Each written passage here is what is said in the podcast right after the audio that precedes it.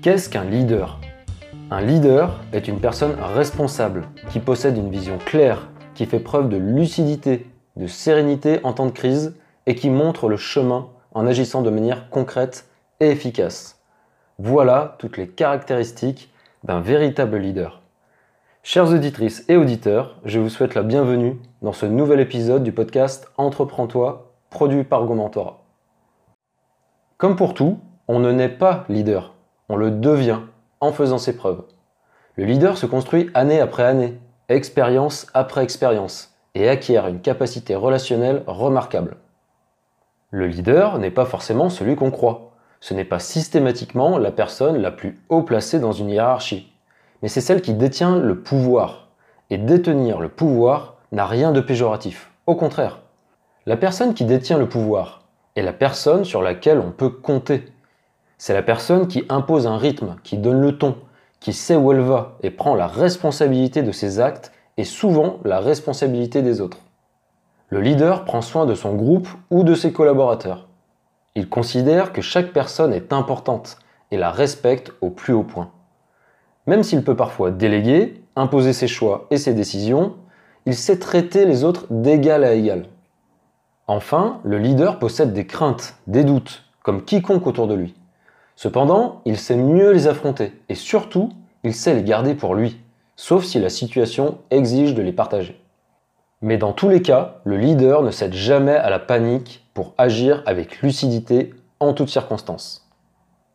Voici 7 principes pour gagner en leadership. 1. Atteindre l'excellence. Pour être un leader, il faut au préalable être très bon dans un domaine particulier. Il faut obtenir des résultats probants, faire preuve de constance et de discipline, que ce soit dans son travail ou dans ses relations sociales. Personne ne devient leader s'il n'a pas déjà fait ses preuves pour donner l'envie aux autres de le suivre et de s'engager avec lui. 2. Être responsable. Le leader doit être engagé à 200% dans ce qu'il entreprend. C'est lui qui prend la responsabilité de la situation et des résultats. Il ne rejette jamais la faute sur les autres. 3 user de sa créativité. Pour mener à bien un projet, le leader devra surmonter des obstacles inattendus. Pour toujours avancer dans la bonne direction, il devra souvent faire preuve de créativité pour sortir des voies sans issue. Cette créativité lui servira aussi à oser davantage. Il sera ouvert aux idées des autres pour contourner certaines difficultés et se démarquer. 4. Être obstiné. Faire preuve de leadership c'est aussi ne jamais baisser les bras, même quand tout semble perdu. C'est être obstiné dans le sens passionné du terme. Garder son optimisme en sachant qu'il y aura toujours moyen de faire des concessions, de s'adapter et de trouver une solution. 5. Gagner en lucidité. Il faut bien garder à l'esprit l'objectif que l'on s'est fixé, connaître ses moyens, analyser chaque situation et savoir prendre les décisions avec clarté.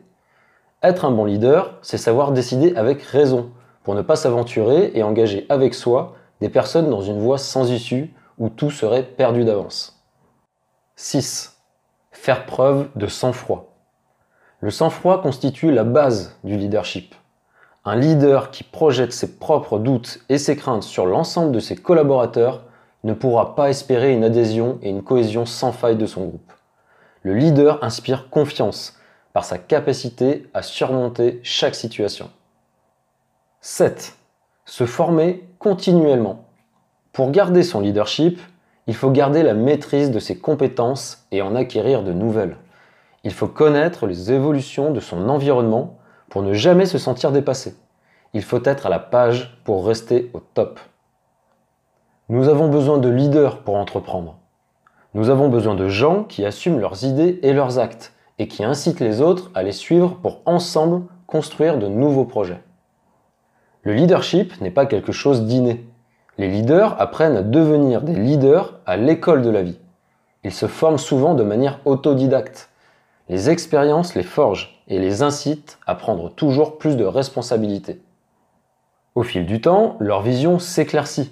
Ils acquièrent cette capacité à se projeter, à voir leurs projets se développer sur le long terme. Ils prennent des risques mesurés. Ils sont sûrs d'eux. C'est pour ça que les gens les suivent. Les leaders sont charismatiques. Ils imposent le respect. Les gens ont envie de les imiter. Ils ont envie de participer à leurs projets. Ils partagent leurs valeurs. Ce sont des femmes et des hommes qui inspirent et qui motivent les autres. Il n'y a pas de talent caché chez les véritables leaders. Il n'y a pas de manipulation. Il n'y a que des preuves de leur succès et de leur travail acharné. Parce que oui, les leaders travaillent souvent plus que les autres. Ils sont impliqués à fond dans ce qu'ils font. Ils ne demandent jamais aux autres des efforts qu'ils n'ont pas déjà produits eux-mêmes. C'est pour tout cela que nous avons besoin de leaders, de personnes sur qui compter. Les leaders sont des personnes disciplinées. Elles sont capables de mieux gérer leurs émotions pour rester lucides et impliquées en toutes circonstances. C'est la discipline qui les a menés là où ils en sont aujourd'hui. Sans discipline, pas de maîtrise, pas d'excellence dans un domaine particulier et donc pas de leadership.